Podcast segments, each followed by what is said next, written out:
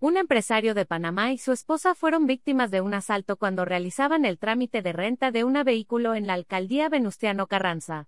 Le robaron un reloj Rolex de 40 mil dólares. Las víctimas acaban de salir del Aeropuerto Internacional de Ciudad de México. Ay, incluso se observa que aún llevan consigo su equipaje. Los hechos fueron captados por la cámara de videovigilancia del local. En segundos son despojados del reloj, entre otros objetos de valor. En las imágenes se aprecia a la víctima sentada frente a un escritorio. Su esposa permanece sentada a un costado en un sofá. Un ladrón abre la puerta corrediza del local, y los amaga con un arma de fuego, obliga al empresario a retirarse el reloj, y la mujer le entrega el suyo voluntariamente.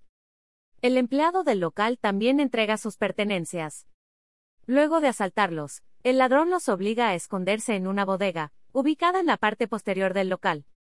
De acuerdo con la denuncia, la víctima realizó su querella ante las autoridades, sin embargo en la Fiscalía General de Justicia, FGJ, le habrían solicitado volver en 12 días para ratificar.